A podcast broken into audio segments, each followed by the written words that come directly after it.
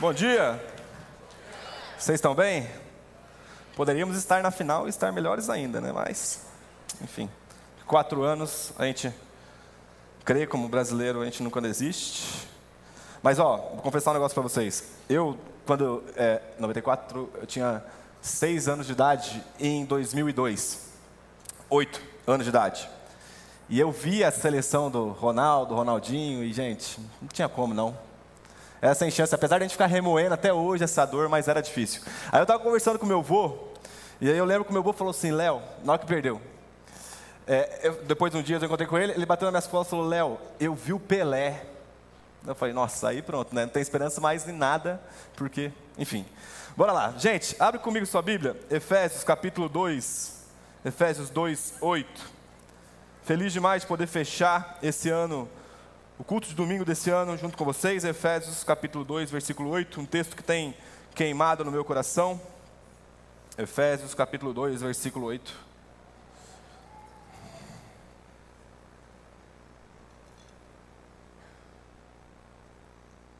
Efésios 2, 8.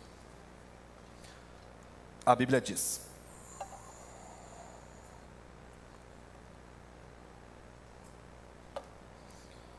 Porque pela graça vocês são salvos mediante a fé. E isto não vem de vocês, é dom de Deus. Não de obras para que ninguém se glorie, pois somos feituras dele, criados em Cristo Jesus para as boas obras, as quais Deus de antemão preparou para que andássemos nela. Vocês oraram por mim, deixa eu orar por vocês agora, se vocês puderem curvar sua cabeça. Senhor, muito obrigado pelo privilégio que a gente tem de ouvir e ser ministrado pela tua palavra. Nós cremos que isso é uma ação totalmente espiritual, então que o teu espírito possa abrir o nosso entendimento, abrir os nossos ouvidos, nos dar clareza, revelação da tua palavra. Senhor, nós não nos contentamos apenas com um entendimento intelectual, mas nós queremos que o nosso coração, que as nossas paixões sejam transformadas. Então ministra o nosso coração e fala conosco nessa manhã. Que nós saiamos daqui mais semelhantes a Jesus Cristo, e nós oramos por isso, no nome dele. Amém, amém e amém. Gente, o texto de Efésios é um dos textos mais claros em relação à nossa salvação por meio da graça. Nós sabemos que obra nenhuma consegue conquistar o favor de Deus para que obtenhamos salvação. Isso é graça, é um presente que Ele nos deu. Não é uma recompensa de uma vida reta, mas um presente dado pelo Senhor, mesmo nós não merecendo esse presente. Agora, o que eu percebo, talvez, conversando com algumas pessoas e, e, e, aconselhando, estando no meio dos DNAs, é que a palavra salvação foi reduzida a algo extremamente minimalista. A palavra salvação, talvez no nosso tempo, se tornou algo relacionado a simplesmente ir para o céu. Ou então a algo simplesmente a fugir do inferno. E a pergunta que nós precisamos fazer para a palavra de Deus aqui é: para o que nós fomos salvos? Salvos porque qual é a finalidade da nossa salvação? Porque eu não sei se já teve essa mentalidade, mas eu já tive. De ir para o culto, de, de vir participar dos cultos, como se eu quisesse preservar a minha salvação. Eu estou aqui, ninguém me incomoda, porque agora eu estou preservando a minha salvação, afinal de contas, não quero ir para o inferno, eu quero ir para o céu. Aí eu vou fazer uma boa ação, vou ajudar o necessitado, eu falo, estou indo porque eu preciso preservar a minha salvação. E aí nós estamos vivendo um evangelho que vive encurvado em torno de si mesmo.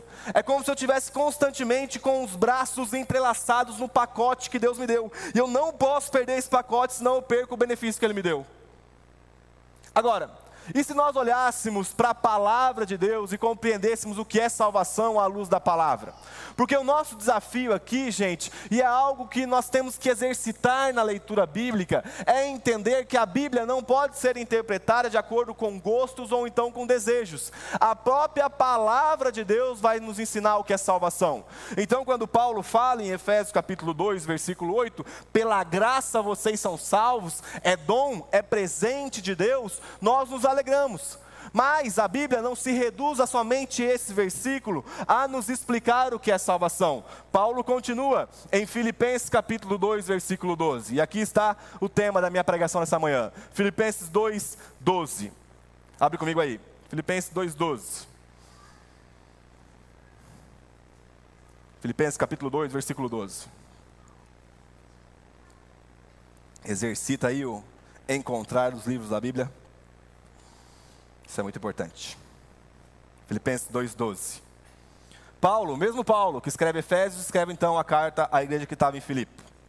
Ele diz o seguinte: Assim, meus amados, como vocês sempre obedeceram, não só na minha presença, porém muito mais agora na minha ausência, olha o termo que ele usa: desenvolvam a sua salvação com temor e tremor, porque Deus é quem efetua em vocês tanto o querer como o realizar segundo a sua boa vontade. Façam tudo sem murmurações nem discussões, para que sejam irrepreensíveis, puros, filhos de Deus inculpáveis no meio de uma geração pervertida e corrupta, na qual vocês brilham como luzeiros no mundo, preservando a palavra da vida. Assim, no dia de Cristo, poderei me gloriar de que não corri em vão, nem me esforcei inutilmente.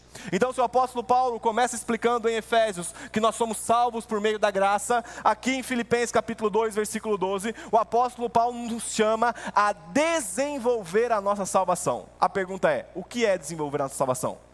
Porque, gente, para pensar comigo. O problema que Deus arrumou quando ele escolheu nos salvar. Vamos ser sinceros. Se ele tivesse esquecido da humanidade no ato do pecado e deixado a humanidade se explodir e se matar completamente, e ele continuasse nessa relação de amor da Santíssima Trindade, ele teria muito menos problema. Porque quando ele adota a gente, o que, que ele adota junto? Os problemas. Sabe quando você casa? Geralmente, eu, eu vi muito isso do meu sogro. Não sei, deve ter sido intencional, né? Ele falava: Ó, você não está casando com a Ellen, você está casando com a família dela. Eu ficava, beleza. Aí hoje eu entendi o que é casar com a família da Ellen. Porque me tornaram, eu me tornei parte da família deles e eles se tornaram parte da minha família. A salvação de Deus é mais ou menos a mesma coisa. Quando nós fomos salvos, nós fomos adotados por Deus e Deus não nos adota e coloca nos, num quarto simplesmente para que nós vivamos de maneira desordenada. Ele nos adota e começa a nos separar. Ele nos adota e nos chama a responsabilidade de desenvolver nossa vocação. Deixa eu ler para vocês esse texto, dando ênfase em alguns termos para vocês entenderem melhor o que o apóstolo Paulo quer dizer. Ele fala então assim: desenvolvam a sua salvação com temor e tremor. Porque Deus é quem efetua, em outras palavras, Deus é quem é, é, perdão, Deus é quem realiza, Deus é quem faz em vocês tanto o querer, os desejos, as vontades, como o realizar segundo a sua boa vontade. Façam tudo sem murmurações e discussões, para que sejam irrepreensíveis e puros, filhos de Deus, inculpáveis no meio de uma geração pervertida e corrupta, na qual vocês brilham, reluz como luzeiros no mundo, preservando, cuidando, a palavra da vida. Assim, no dia de Cristo, poderei me gloriar de não correr em vão, nem me esforcei inutilmente. Então, existe uma convocação do apóstolo Paulo para a gente. E para nós é preenchermos o contexto ou o conceito de salvação à luz da palavra de Deus, nós precisamos desenvolver a nossa salvação. E é isso que eu queria então pensar com vocês hoje. Hoje nós vamos estudar dois pontos essenciais para desenvolvermos a nossa salvação. Dois pontos essenciais para desenvolvermos a nossa salvação. Abre comigo sua Bíblia e vamos ver o primeiro ponto. Romanos capítulo 8, um texto muito conhecido e um texto até que inspirou o movimento de Zascope no início. Romanos 8, 28. Romanos 8, 28, meu livro predileto. Vamos ver o primeiro ponto, primeira questão essencial para que nós possamos desenvolver a nossa salvação.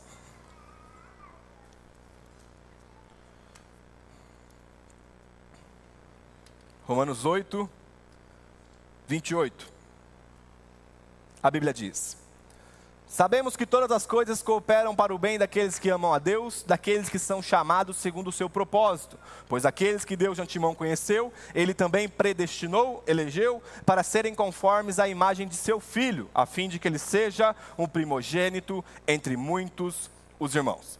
Então, o primeiro ponto que eu queria pensar com vocês aqui, para que nós possamos desenvolver a nossa salvação, é o ponto da nossa identidade.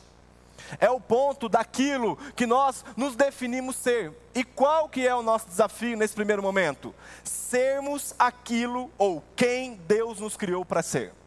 Aqui, gente, Deus tem uma fidelidade com a formação de Cristo no nosso caráter. Presta atenção que o apóstolo Paulo começa falando: sabemos que todas as coisas cooperam para o bem daqueles que amam a Deus. Agora a pergunta é: o que dá substância O que dá matéria para a palavra todas as coisas? Porque por vezes nós colocamos na todas as coisas aqui o que eu quero. Então eu olho e falo assim: não, ganhar muito dinheiro é todas as coisas cooperar para o meu bem. Então estou aqui, ó. Prosperidade, bonança, triunfalismo. Não, não, não, sabe o que é? Ter fama e poder coopera para o meu bem. Só que a grande questão é que a Bíblia não tem fidelidade com aquilo que nós interpretamos, mas com aquilo que Deus disse. Então, qual que é a nossa, a, a nossa, a, o nosso grande desafio? Olhar para a palavra e entender o que significa todas as coisas para Deus e não para nós. Obrigado. Tá. Responsável pelo Simon, Simon Bragueto, ir no balcão do CID com urgência. Deve estar tudo bem, gente, não se preocupa não. Simon Bragueto, eu recebi essa mensagem, você sai correndo. Vai lá o pai lá. Então, a gente precisa começar a olhar para a palavra e pensar, de acordo com a palavra, o que é todas as coisas. Porque, para para pensar, nós fomos eleitos e predestinados.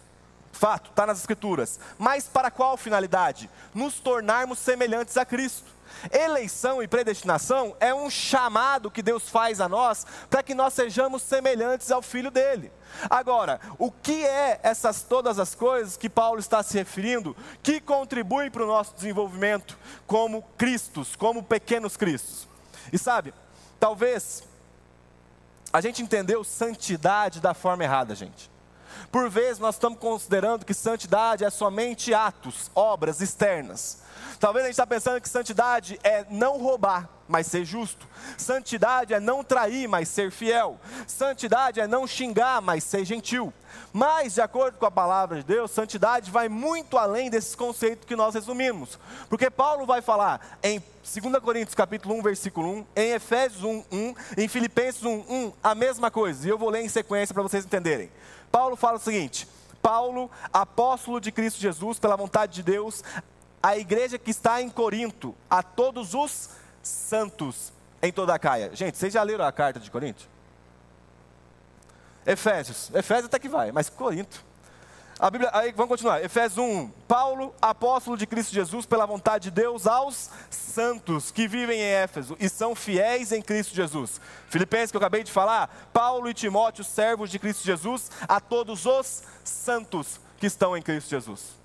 Então nós precisamos compreender que santidade aqui não é simplesmente aquilo que fazemos, mas a natureza que foi colocada dentro de nós. Então o que eu quero, de acordo com a palavra de Deus, trazer à nossa consciência, primeiramente nessa manhã, é de que você é santo. Eu estou assistindo uma série, dificilmente eu consigo assistir, daí agora eu e a Ellen estamos encaixando os horários para assistir, o The Crown, que conta a história do reinado da Rainha Elizabeth. Uma história fantástica. E eu te pergunto, o que, que o príncipe Charles, que agora assumiu lá o reinado, o rei Charles, fez para que ele se tornasse um monarca? Só nasceu na família de reis. Então, o que te faz ser santo? Ser filho de um Deus que é santo. Então hoje a tua natureza é santa, porque por vezes, gente, nós estamos procurando na, na, na, parte exterior aquilo que está dentro da gente. A nossa natureza foi feita santa em Cristo Jesus. E o primeiro ponto é a identidade, porque nós precisamos tornar aquilo que Deus nos criou para ser. E nós somos santos. Que isso fique registrado, que fique registrado dentro de você. Você é santo em Cristo Jesus. Agora, assim como eu, você pode estar se perguntando, mas Léo, e aqueles desejos? E aquelas vontades que eu tenho, ou então até mesmo aqueles pecados que eu cometo, que talvez ninguém sabe, ou então todo mundo sabe. Aí que está a grande questão. Por nós ainda não termos nos revestidos totalmente dessa nova natureza, nós vivemos em constante conflito, em constante choque, em constante tensão com a velha natureza. Tanto que o apóstolo Paulo vai falar em Efésios capítulo 4, versículo 20. Efésios 4, 20. Efésios 4, 20. Olha isso. Mas não foi assim que vocês aprenderam de Cristo, se é que de fato ouviram falar dele e nele foram instruídos segundo a verdade em Jesus. Quanto à maneira antiga de se viver, ou a antiga natureza, vocês foram instruídos a deixar de lado, a, perdão, a deixar de lado a velha natureza que se corrompe segundo os desejos enganosos e deixar-se renovar no espírito do entendimento de vocês e se revestir da nova natureza criada em Deus em justiça e retidão procedentes da verdade. Então a nova natureza já está criada dentro de nós. O que nós precisamos fazer? Nos revestir. O Douglas usa um exemplo do pastor Paulo Borges, ele usa num âmbito, mas eu quero trazer uma outra perspectiva para vocês. Não vou discordar dele, não, pelo amor de Deus. Só para explicar uma outra coisa. É só, é, fica tranquilo. o pastor Paulo Borges, ele tem uma mania, que é uma benção. Nós devemos ter essa mania. Ele sai adotando gente. Então o que ele faz? Ele sai na rua, vê alguém lá, talvez uma, uma menina que está na prostituição, algo do tipo, o que, que ele faz? Traz para casa, adotou como filho agora. E a gente deveria aprender isso como igreja. Mas, enfim. E é muito interessante que o pastor Paulo Borges tempos contou para a gente que ele adotou uma menina de mais ou menos 15 anos de idade que vivia na prostituição. E ela teve uma vida totalmente de prostituta, ganhava dinheiro com isso, vivia isso, e ele e a Lana trouxeram ela para casa. E aí, chegando na casa dela, o pastor Paulo Borges, como um pai, fez o quê? Levou a menina na cozinha e falou: Ó, essa é a sua cozinha. Sua geladeira, sua mesa, cadeira, alimento, é tudo seu. Pastor Paulo Borges entrou na sala, aqui é a sua sala, você pode assistir TV, você pode ficar à vontade, faz o que você quiser, porque aqui é a tua casa. E chegou no quarto e mostrou para ela: Esse é seu quarto. Aqui está a tua cama, aqui está a tua coberta, aqui está o colchão, aqui estão as roupas novas, os acessórios que a Alana separou para você. Você pode usar, que isso aqui é seu. Pastor Paulo Borges levantou de madrugada, pós essa conversa, e entrou dentro do quarto. E o que, que aconteceu? A menina estava dormindo no chão. E sabe qual é a grande questão? Que ela foi viciada na história dela em dormir no chão e ela não tinha entendido que ela tinha sido adotada. Sabe qual é o nosso problema? Nós fomos viciados em viver no meio do pecado. Mas eu posso te falar uma coisa nessa manhã, de acordo com a palavra: você foi adotado, você tem um novo quarto, você tem uma nova família e você tem um novo pai. Então nós precisamos revestir dessa nova identidade, nos revestir dessa nova natureza, para quê? Para que nós possamos gozar daquilo que o Senhor já nos deu em Cristo Jesus. Nós somos filhos chamados à santidade. O que, que a gente faz quando a gente está discipulando? Uma prática nossa. Alguém chega e fala: Poxa, pequei, eu fiz isso. E a gente só relembra, mas sabe o que é? É que esse estilo de vida, esse ato que você praticou, é, é algo consequente da tua antiga natureza, mas você já não é mais isso, agora você é santo. Então nós só trazemos à memória algo que a pessoa já é de acordo com Cristo Jesus. Gente, eu enfatizo para vocês de forma clara e crendo que a palavra está dizendo a verdade, nós fomos feitos santos em Cristo Jesus e essa é a nossa identidade santificados em Cristo Jesus. Você pode não estar tá vivendo de acordo com essa natureza, o que acontece muitas das vezes, mas aos olhos do Pai, você é santo, separado para Ele. Essa é a sua natureza por meio do Espírito Santo. Ele nos santifica. Agora, lembra que eu abri falando para vocês que todas as coisas cooperam para o bem? Para nos revestirmos dessa nova natureza, precisamos que, ou melhor, precisamos de discipulado. E não pensa discipulado num conceito romântico. Senta aqui, vou ler um livro com você. Você não pode dever para os outros. Você precisa pagar suas contas. Gente, discipulado, por meio da graça comum, por meio da graça especial é muito bom. É muito bom quando eu sento com o Douglas, com o Tiago, eles vão me discipular e me corrigir em algo, porque eu sinto que são como pais, pessoas que me amam, mais velhos, mais maduros, que podem me orientar e me corrigem. Eu me sinto muito amado. Mas deixa eu falar uma coisa para vocês. E quando a vida discipula a gente? Sabe quando você comprou o seu iPhone 45? No valor de um Celta? Aí você está andando na rua, alguém esbarra em você, seu iPhone cai no chão. Aí ele trinca a tela. O Celta quebrou. Eu pergunto para vocês: é discipulado? Contribuiu para o seu bem? Depende. Se aquela circunstância formou Cristo em você, cumpriu o propósito de Deus. É que nós estamos achando que discipulado é conforto, enquanto discipulado de Deus é um chamado à maturidade. Então talvez o carro quebrado, a louça riscada, a parede riscada, meu Deus, o celular quebrado, circunstâncias contrárias, um chefe chato, contribuiu para o teu desenvolvimento em Cristo. São todas as coisas cooperando para que o caráter dele revista você de acordo com a nova natureza. Então nós precisamos dar um passo para trás e olhar todas as circunstâncias que nós passamos na nossa vida e começarmos a enxergar onde que Deus vai formando Cristo dentro de nós. E sabe, James K. Smith fala algo muito interessante, até rebatendo o filósofo René Descartes. Ele fala que ao invés de penso, logo existo, que é uma, um conceito racionalista, de é, eu, eu, eu racionalizo, logo existo, não, ele fala que amo, logo existo. E muitas das vezes nós não compreendemos o discipulado de Deus para nós, porque os nossos amores estão em posições erradas. E um exemplo que se encaixa muito bem, e eu gosto de usar ele para demonstrar isso, é o meu filho. Gente, tenham filhos. O discipulado de Deus, tenham filhos. Então ele está com a tocinha, ele acordou bastante essa madrugada e, e, não quis dormir, enfim, discipulando a gente. Porque eu, eu pensando, poxa, mãe, eu vou pregar, e eu canso, aí eu não consigo raciocinar direito. Eu, menino, você tem que dormir, menino. E tal, aí o menino dormia. um discipulado. E aí, o que aconteceu esses dias, né? Alguns já ouviram esse exemplo. O Robson, que viaja comigo, já ouviu 32 vezes. o Theo, ele agora está andando. Estava aqui até, foi lá, lá brincar lá. E eu, eu tenho, eu tenho cada, um, cada um aqui, gente, tem um amor por alguma coisa.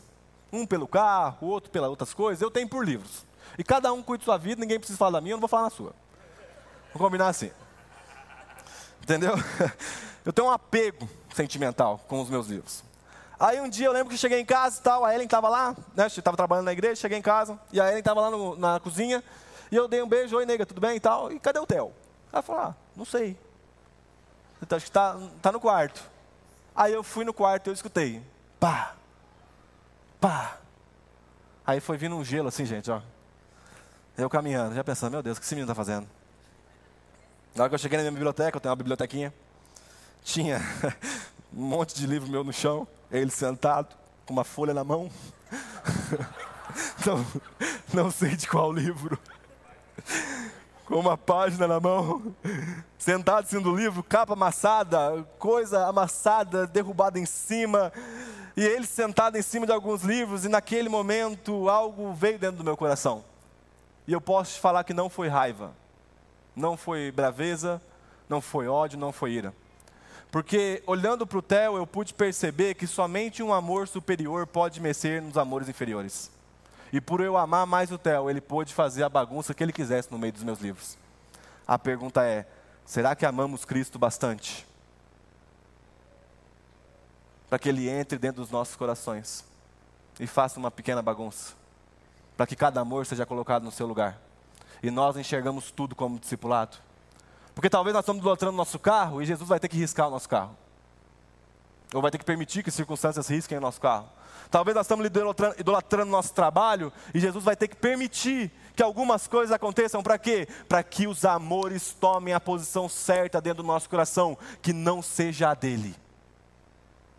Então, olha para mim com uma convicção, gente. Todas as coisas cooperam para o nosso bem para que Cristo seja formado no nosso caráter, para que se cumpra o propósito da eleição, para que se cumpra o propósito de Deus, Cristo sendo formado em nós em todos os momentos e circunstâncias. E isso não é romântico, isso não é lírico. Porque no momento bom dá para falar, nossa gente, como é bom ser abençoado por Deus.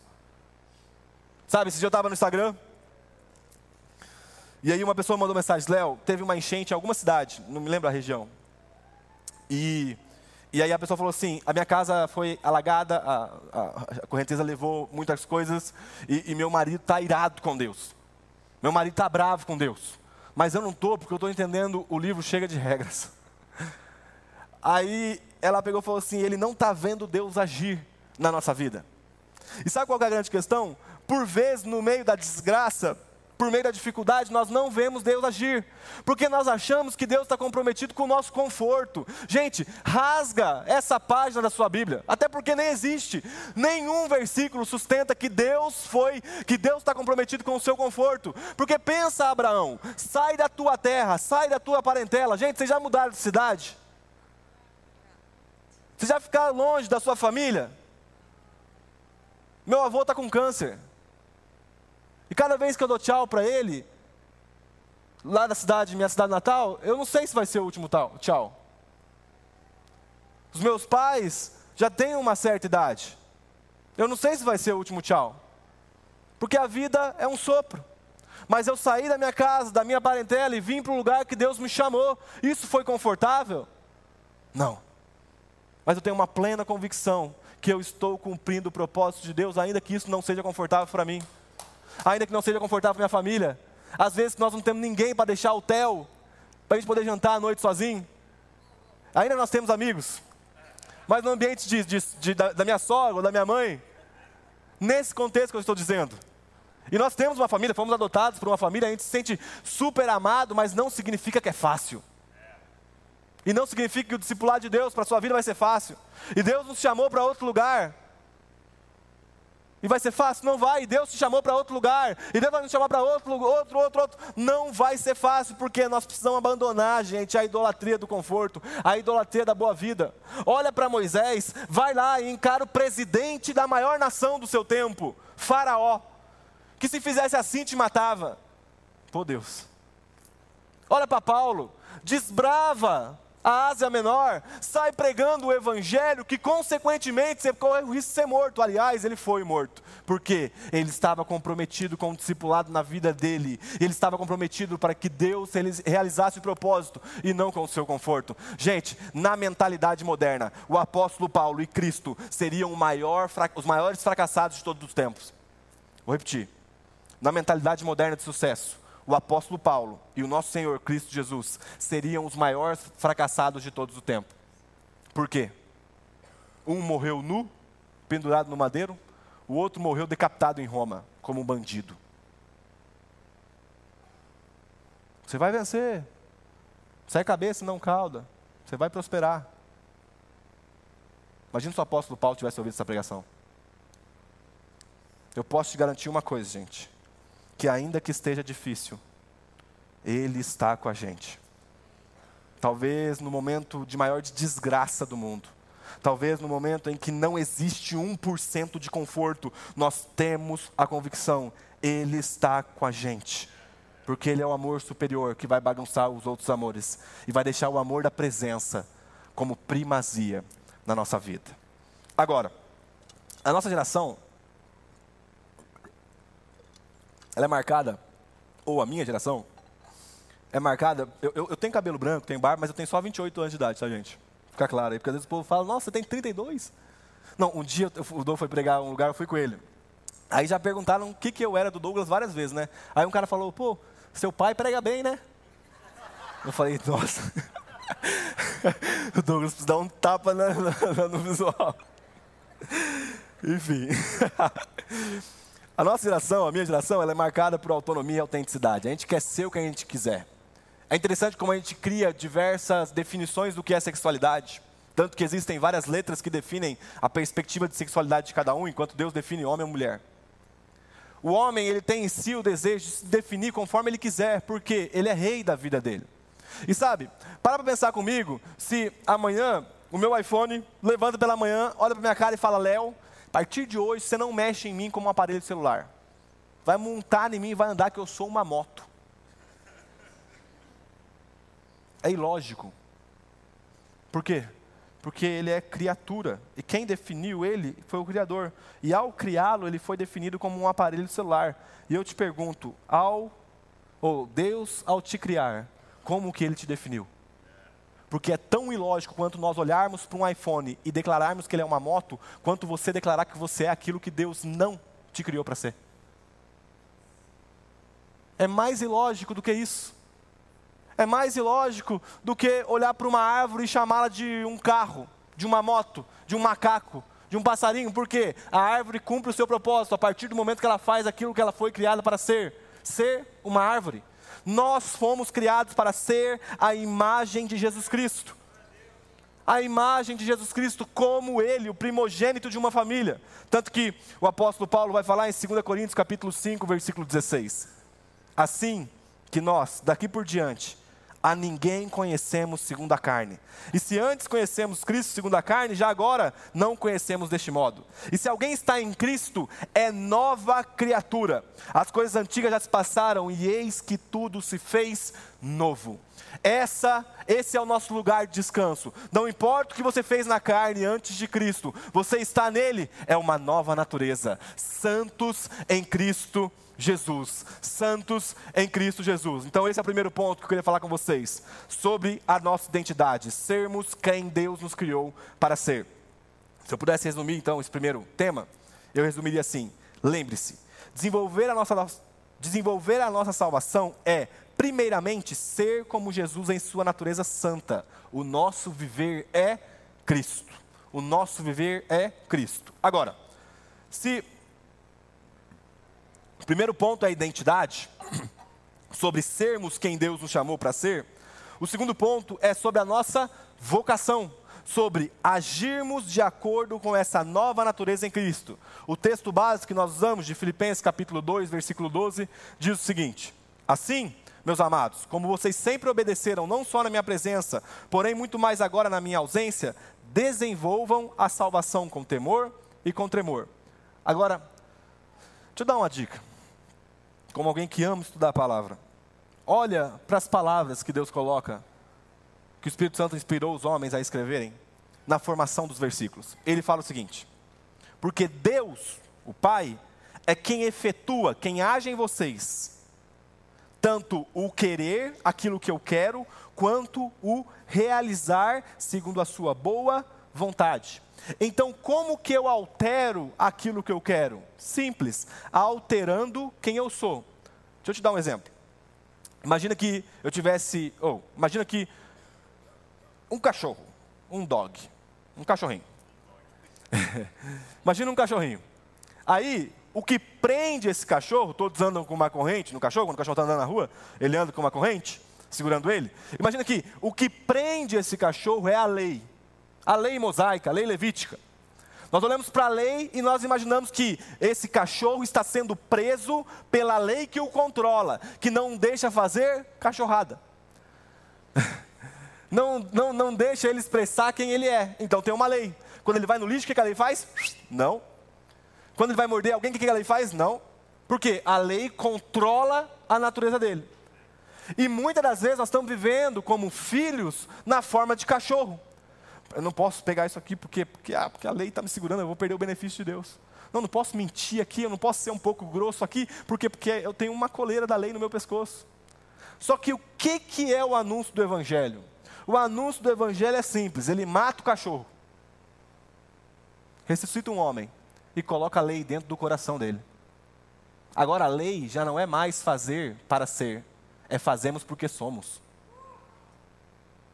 Presta atenção, a lei já não é mais fazer, ou perdão, nós já não, já não agimos mais fazendo para termos ou sermos. Você não faz obras de santidade para ser santo. Você faz obras de santidade porque o cachorro foi morto e as obras de santidade estão dentro do seu coração por meio do Espírito que é santo. Então, dentro de cada um de nós tem a lei. Sabe quando você vai pecar e tem aquele incômodo? Ou quando você vai pecar e tem aquele desconforto? fala, puxa, cara, estou fazendo isso aqui, mas não era para fazer. Ou então depois que você peca, vem Espírito Santo. Não é uma coisa, é o Espírito dentro de nós, mostrando que a lei está dentro de vocês. O teu querer, os teus desejos foram alterados. Se antes eu tinha vontade de dar um murro, um soco na cara de alguém, já não tenho mais esse desejo. Por quê? Porque a minha natureza foi transformada. O cachorro que estava vivo dentro de mim foi morto por meio do sacrifício da cruz. E agora eu ressuscitei para que não mais um cachorro habite em mim, mas Cristo habite em mim por meio do seu Santo Espírito. Então deixa eu falar uma coisa. Cristo habita dentro de cada um de nós por meio do Espírito Santo. O nosso querer foi alterado. Sabe quando você fala, puxa, agora eu estou com vontade de orar? Agora eu estou com vontade de ler a Bíblia. É o Espírito Santo gerando isso dentro de nós. Puxa, que vontade de ser generoso, apesar de não nos movermos pelos nossos desejos, mas pelo que cremos, acontece. Se você nunca teve vontade de orar e ler a Bíblia ou jejuar, gente, pelo amor de Deus, nós temos que cogitar a hipótese se você nasceu de novo. Se nasceu, não tem problema. O Evangelho está sendo ministrado, o Espírito Santo está aqui. Agora, o que acontece por vezes é que nós, ao vivermos a nossa vocação, agir de acordo com essa nova natureza em Deus, nós caímos num vício num pecado, num erro chamado religiosidade ou moralismo. Ontem a gente foi na, no, na USF, o Theo estava tava mal, e aí a secretária que estava recebendo a gente perguntou para Ellen assim: Qual é a sua religião? A Ellen falou: evangélica. Eu achei legal, né? Porque, tipo, sabe aquelas veinhas? O que, que você, você é evangélica? Sou, eu também. e a grande questão é que ali eles estão usando o termo evangélico ou cristão para usar numa estatística. E talvez todos nós entramos na estatística de cristãos. A pergunta é sobre qual lei nós estamos vivendo? Sobre a lei dar barganha, da barganha, daquilo que nos oferece em troca, ou sobre a lei da liberdade? Porque ao vivermos a nossa vocação, tem duas formas de nós vivermos. Imagina isso comigo como se fosse uma planilha de Excel, porque aqui está uma planilha de Excel. Primeira forma de nós vivermos a nossa vocação, ou a nossa vida com Deus, é por meio de uma religiosidade ou de um moralismo. As frases que passam na mente de uma pessoa que vive por meio moralista, religioso é: eu obedeço, portanto eu sou aceito. A minha motivação é baseada no medo e na insegurança, porque se eu pecar, eu posso perder minha salvação. Eu obedeço a Deus, não para ter mais de Deus, mas para receber as coisas dele. Por isso que eu estou ofertando, porque não é sobre ser grato, é sobre o carro novo que eu quero na minha garagem. Não é sobre, não é sobre eu, eu contribuir naquilo que Deus está fazendo no, mundo, não, não. É sobre a minha casa nova que está vindo nessa semente plantada. E eu profetizo. Essa é a religião. Esse é o moralismo. Viver pensando que nós conseguimos barganhar com Deus. E a frase que se um dia eu for fazer tatuagem é essa. Eu não vou fazer tatuagem de novo, porque eu já fiz uma, não deu certo. Mas seria a seguinte: não foi uma boa experiência? É impossível barganhar com Deus que não precisa da gente. A religiosidade ou o moralismo é mentiroso, porque não tem como se oferecer nada para Deus que ele já não tenha. Ah, não, vou dar santidade para Deus porque ele deve estar em falta. Aí ele me dá dinheiro. Ô, gente. Sabe o que é? Eu vou cantar aqui, vou orar em línguas. Para quê? Para que Deus me abençoe. Ô, gente. Deus não precisa da gente. Isso nos liberta. Porque a segunda forma de se viver é a forma do Evangelho. É a forma do Deus não precisa da gente. E a forma de se viver o Evangelho seria: sou aceito, portanto eu obedeço. A minha motivação é baseada na alegria e de um coração que é cheio de gratidão. Terceiro, obedeço a Deus para ter mais de Deus, para agradar-lhe e me assemelhar-me a Ele, ou me assemelhar a Ele. Sabe, qual é a sua vocação? Você pode estar te perguntando, Léo, tá, entendi. Primeiro ponto, identidade, sendo quem Deus me criou para ser. Segundo ponto, vocação, agindo de acordo com essa nova natureza. Mas qual é a minha vocação? Eu sou pedreiro, eu sou advogado, sou médico, sou faxineiro, sou professor, sou dentista. Não, isso é profissão. Vocação é aquilo que a Bíblia define. Em Efésios 2,10, que nós lemos. Pois somos feitura dele, criados em Cristo Jesus para as boas obras, as quais Deus de antemão preparou para que andássemos nela. A sua vocação, em outras palavras, é testemunhar a sabedoria de Deus ao mundo e fazer com que Deus seja conhecido por meio dos seus atos. Vou repetir bem devagar. A nossa vocação é testemunhar a sabedoria de Deus ao mundo e fazer com que Deus seja conhecido através dos nossos atos. Deixa eu te dar um exemplo para você entender melhor. Eu moro cinco minutos aqui da igreja, pertinho, no condomínio de apartamentos. E como todo condomínio tem um grupo no WhatsApp, grupo do anticristo, da discórdia. Ô gente, o povo briga, hein? Meu Deus, o povo muito bravo lá. Eu tenho até medo de sair assim, esbarrar em alguém. Aí, né, no condomínio, desculpa, tem a área pet, a área dos cachorros. E aí o que acontece? Cada um leva seu doguinho lá, seu cachorrinho para passear, né? O cachorrinho faz a sujeira e fica na responsabilidade de cada um pegar a sujeira, o cocôzinho, o cocô. Para ficar mais claro. Aí, eu lembro que um dia eu vim, eu vim para a igreja, eu tinha ido buscar alguém que ia gravar um podcast que eu dou em São Paulo. Aí eu fui lá, busquei, era bem cedo, e eu voltei para a igreja, era cerca de nove, nove e pouquinho para trabalhar, e sentei, e alguém mandou uma foto no grupo de um cocôzinho. Aí a pessoa escreveu assim: Olha que falta de educação. Olha que porquice. Imagina na casa dessa pessoa. Aí eu trabalhando ali, falei, gente, Por causa do cocô, né? Aí beleza, vira que segue. Deu 11 e meia da manhã, outra pessoa, tira foto do mesmo cocô. E coloca. Gente, olha que absurdo. Como é que uma pessoa tem capacidade de deixar a sujeira do cachorro aqui no meio do caminho onde todo mundo passa? Saí para almoçar, fui no restaurante, que eu ia voltar, precisava terminar alguns compromissos. Três e meia da tarde, adivinha? Cocô mais influente que Desascope, meu amigo. Tem mais like do que o Desascope. Quem estava no meu grupo de WhatsApp? O Cocô. Eu lembro que eu olhei no grupo, outra pessoa também xingando assim.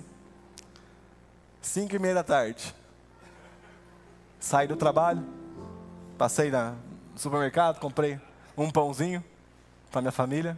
Na hora que eu, eu estaciono meu carro na parte que eu tenho que passar pela área pet, estacionei o carro, na hora que eu cheguei lá, quem estava lá? Por que, que eu identifiquei que era o mesmo? Por causa do ambiente. A pessoa pegou de longe, deu para ver então né, o desenho do chão. E aí, gente, eu não tenho cachorro. Eu tive cachorro durante sete anos, depois a gente optou por doar, e a gente não tem mais cachorro. Aí eu olhei pro cocô, olhei para a sacolinha que estava lá, fica lá um suporte de sacolas. Tirei, peguei, coloquei a mão no saco, peguei o cocô e joguei fora. Eu fiz aquilo que eu consertei, na verdade, um erro que não era meu, é de alguém que tinha feito. Mas posso falar uma coisa? Tem um homem que veio consertar um erro que não era dele. E ele resolveu colocar a mão dentro de uma sacolinha e mexer na nossa sujeira. E ele veio limpar umas áreas que estavam muito sujas. E ele veio limpar um monte de coração que estava talvez muito mais sujo do que a área peste do meu condomínio. E eu te pergunto: se somos discípulos de Jesus Cristo, que veio limpar uma sujeira que não era dele, o que, que cabe a nós como vocação? Assumir a responsabilidade daquilo que talvez nós não temos culpa. Se o governo negligencia os pobres, não importa quem está negligenciando, nós vamos assumir a responsabilidade de ir no Maranata toda semana para cuidar dos pobres. Porque ainda que não seja nós que tenhamos errado, um dia pagaram o preço que não era dele, por nós. Um dia pagaram o nosso preço do nosso erro, assumindo a culpa do nosso pecado. E não importa quem foi, importa quem vai consertar. E esse é o nosso chamado, gente, testemunharmos a sabedoria de Deus ao mundo. Olha o que Pedro vai falar, e esse versículo é lindo. 1 Pedro 2, todos os versículos são lindos, mas esse especificamente. 1 Pedro 2,9 diz o seguinte: 1 Pedro 2,9.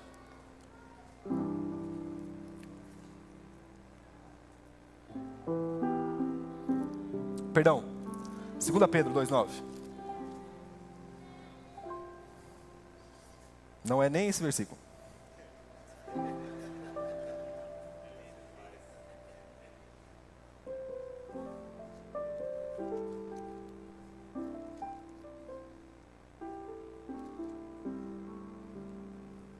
Ah, perdão, 1 Pedro 2,9, era esse mesmo, sabia, eu estava olhando errado nas escrituras. 1 Pedro 2,9 diz o seguinte: Vocês, porém, e agora nós jubilamos, tá? Vocês, porém, são geração eleita, sacerdócio real, nação santa, povo de propriedade exclusiva de Deus. E nós paramos aqui. Não, eu sou geração eleita, sacerdócio real, nação santa, povo de propriedade exclusiva de Deus a fim de, com a finalidade de, para o cumprimento de, proclamar as virtudes daquele que os chamou das trevas para a sua maravilhosa luz. E eu te pergunto, se nós estamos na luz, onde que nós mais brilhamos? Sabe, gente? Eu estava conversando com o Tiago Pereira, que é o que cuida da nossa justiça, da nossa justiça real aqui da igreja. Eu estava estruturando essa pregação e eu perguntei para ele, Tiago, como que eu posso usar o termo justiça social, assistência social? Ele falou, não, não use esse termo. Usa justiça real. Usa justiça. Você tinha falado outro termo para mim, cara. Justiça do reino. Obrigado, era isso. Justiça do reino usa o termo justiça do reino porque ele traz para o agora aquilo que vai acontecer na era por vir. Eu falei, entendi. Por que, que eu entendi? quando eu completei seis anos de casado, eu tenho nove hoje, e, e, e, aí eu lembro que eu e a Ellen a gente foi passar um período de férias lá em Campos do Jordão. Um lugar né, serrano aqui do sul, do, é Minas, aqui em São Paulo, né? E lá é muito frio. A gente foi bem no período de julho ali, que é aquele frio altíssimo. E eu lembro que eu cheguei lá, estava tipo 2 graus, gente. E eu, eu detesto frio. E eu entrei lá assim, aquele frio, pensando o que eu estou fazendo aqui, mas eu estou aqui, comemorando aniversário de casamento e tal, beleza. E aí, eu lembro que no outro dia cedo eu levantei e saí de casa, saí do, do hotel. E tava frio, tava frio, tava com uma blusa, uma, uma, camiseta e uma blusa. E aí, na hora que foi dando 10 e meia, 11 horas, meio-dia, começou a ficar num clima tranquilo, 25 graus, 26 graus, tal, e nisso eu tirei a blusa. E a gente foi andar naqueles, como se fosse aquele bondinho, que sobe assim na montanha e você vê todo o centro de Campos do Jordão. Aí eu lá andando no bondinho assim, curtindo, com a minha blusa no colo, com uma camiseta normal, uma camiseta de manga comum. E aí eu lembro que eu comecei a olhar para baixo, o povo de cachecol, de touca. E tipo, 26, 27 graus. Eu fiquei pensando, que gente, que povo maluco, né? Como é que tá calor? Naquele momento o Espírito Santo, o Espírito Santo estralou algo dentro do meu coração. Eles estão vestindo uma roupa da estação por vir. Em outras palavras, nós cristãos temos uma roupagem que não é de acordo com essa era, mas da era por vir. Porque na era por vir não vai ter pobre, não vai ter necessitado, não vai ter alguém passando fome, não vai, ser, não vai ter mulheres sendo agredidas, não vai ter injustiça. Então o que, que eu faço? Por participar da era por, por vir, da nova era, eu encarno aquilo na era presente e começo a expressar as virtudes daquilo que nós vamos expressar no milênio, nós vamos experimentar no milênio bondade, gentileza, amabilidade, benignidade, Cristo em todos os momentos. A nossa vocação é essa, gente. Viver para revelar as virtudes de Deus. Se eu pudesse terminar com um texto, Romanos 12, um texto também muito conhecido. Romanos 12 fala o seguinte: Romanos 12, 1. Esse a gente também sabe de cor. Geralmente, quando a gente sabe de cor, os que a gente sabe de cor é os que a gente mais erra na interpretação. Portanto, irmãos, depois de Paulo explanar toda a beleza do evangelho manifestada em Romanos, ele fala o seguinte: por fim, concluindo o nosso bate-papo, pelas misericórdias de Deus, peço que ofereçam o seu corpo como um sacrifício vivo, um sacrifício vivo, santo e agradável a Deus. Este é o culto racional de vocês. E não vivam conforme os padrões deste mundo, mas deixem que Deus os transforme pela renovação da mente, para que possam experimentar qual é a boa, agradável e perfeita vontade de Deus. Abre um parênteses. Talvez a boa, perfeita e agradável do mundo não é a mesma boa, é, perfeita e agradável, de acordo com a palavra de Deus. Mas ele continua no versículo 9. E essa é a minha meta pessoal para o ano que vem. Essa é a minha meta pessoal para o ano que vem. Ele fala o seguinte, versículo 9: O amor seja sem hipocrisia. Odeiem o mal e apeguem-se ao bem. Amem uns aos outros com amor fraternal. Quanto à honra, deem sempre preferência aos outros. Quanto ao zelo, não sejam preguiçosos. Sejam fervorosos de espírito servindo o Senhor. Alegrem-se na esperança, sejam pacientes na tribulação e perseverem na oração ajudem a suprir as necessidades dos santos, pratiquem a hospitalidade.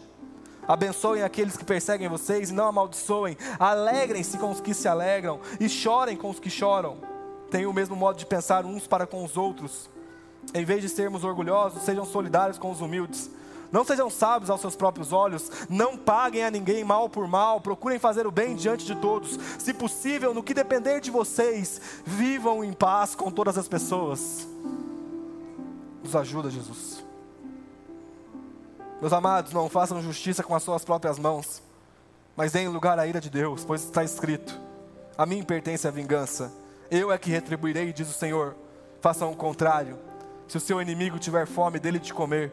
Se o seu inimigo tiver sede, dele de beber, porque fazendo isto você amontoará brasas vivas sobre a cabeça dele.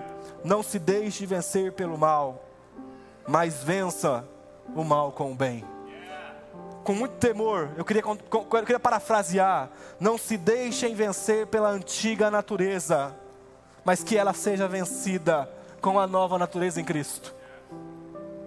Que esse seja o padrão cristão. Que essa seja a revolução. Que esse aqui seja o padrão que cada um de nós vai viver, independente de governo, situação política, guerra ou não guerra, essa será a regra de fé da nossa vida, porque somos chamados a expressar as virtudes de Deus, em outras palavras, a sabedoria de Deus. É um convite para a gente sermos Cristo e agirmos como Cristo sermos como primogênito e realizar obras de acordo com o primogênito. Deixa eu te perguntar uma coisa: como seria o seu bairro se Jesus morasse lá? Porque a gente está querendo mudar uma nação, enquanto nós passamos todo dia do lado do mesmo mendigo. Ele não consegue parar para perguntar, cara, como que você está? O que, que você precisa? No que, que eu posso te servir? Nós passamos do lado das injustiças todo santo dia. Mas a gente quer que o, o, o, fulano de tal mude o governo. Meu amigo, assume a responsabilidade do teu bairro. Seja fiel àquilo que Deus te entregou. Que nós vamos descansar. Que Ele está conosco todos os dias. Sabe? Tem uma palavra sobre a família de Zascope. Sobre a igreja, a família de Zascope, que a gente ia para as nações. E eu lembro que uma vez as pessoas começaram a profetizar sobre a Europa, profetizar sobre a Europa. E, e, aquilo começou a queimar dentro do meu coração, queimar dentro do meu coração, eu tive a oportunidade de ir lá, e aquilo começou a ferver dentro do meu coração. E aí eu estava dando uma estudada, porque o meu ponto de segurança, gente, é dar uma estudada. Aí eu fui dar uma estudada sobre a história da Inglaterra, sobre Londres. E infelizmente hoje as estatísticas mostram que tem menos cristãos em Londres do que qualquer outra religião. Em outras palavras, nós somos minoria lá. E aquele momento foi como uma espada entrando dentro do meu peito. Terra de Mark Lloyd Jones, terra de John Wesley, terra de Charles Spurgeon, terra de Tolkien, terra, terra de C.S. Lewis. De um dos homens mais fantásticos, dos homens que marcaram a história do cristianismo, morrendo na fé deixando de acreditarem, se tornando uma, uma, uma, uma sociedade pós-cristandade, pós-Cristo. E aquilo naquele momento me abateu, gente. E eu comecei a falar, Jesus, por que Jesus? Por quê? E sabe o que o Espírito Santo colocou no meu coração? Não importa o porquê. Importa o que você vai fazer com isso. E eu comecei a me dedicar, gente. Estou estudando sobre os países que têm queimado dentro do meu coração. Todos aqui que receberam uma vocação têm estudado, praticado a língua, estudado, aprendido o Evangelho, contextualizar o Evangelho na cultura que está. Por quê? Porque eu não me contento em reclamar de um governo que não faz o que eu quero. Eu vou corresponder ao chamado de um rei que é eterno. Se a Europa está morrendo, prazer. Os avivalistas que vão ir lá e avivar aquele lugar. Se o nosso bairro está pobre, prazer. Os homens e mulheres que assumirão um compromisso de transformar Bragança, Paulista, Atibaia, São Paulo, ou seja lá a região que você tiver. Por quê? Somos chamados a expressar as virtudes de Deus. Que nós sejamos fiéis naquilo que Deus nos chamou a fazer. Fica de pé no seu lugar, vamos orar.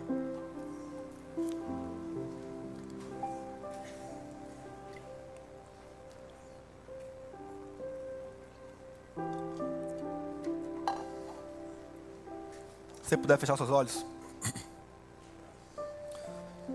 Senhor, nós queremos te agradecer.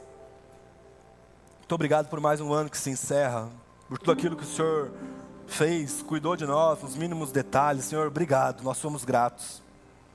Não nos deixe a apatia, o conforto tomar conta do nosso coração.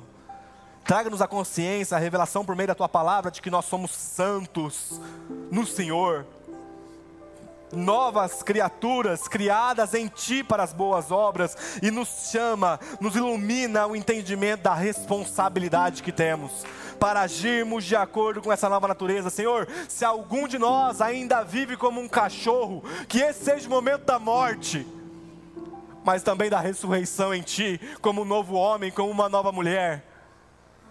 Que nós venhamos assumir o compromisso da Tua palavra, manifestarmos as Tuas virtudes aqui na terra que nós venhamos assumir o compromisso de transformarmos realidades que nós não, não fomos aqueles que deturparam, mas porque um dia o Senhor veio mudar a nossa realidade. Um dia o Senhor veio consertar o nosso erro, que nós sejamos esses. Nós oramos por isso. Nós somos gratos. Porque é um privilégio, Senhor, não é, não é, não é um dever, é um privilégio, uma responsabilidade que temos. Porque nós te amamos, nós te exaltamos. Obrigado por tudo, Senhor, em nome de Jesus.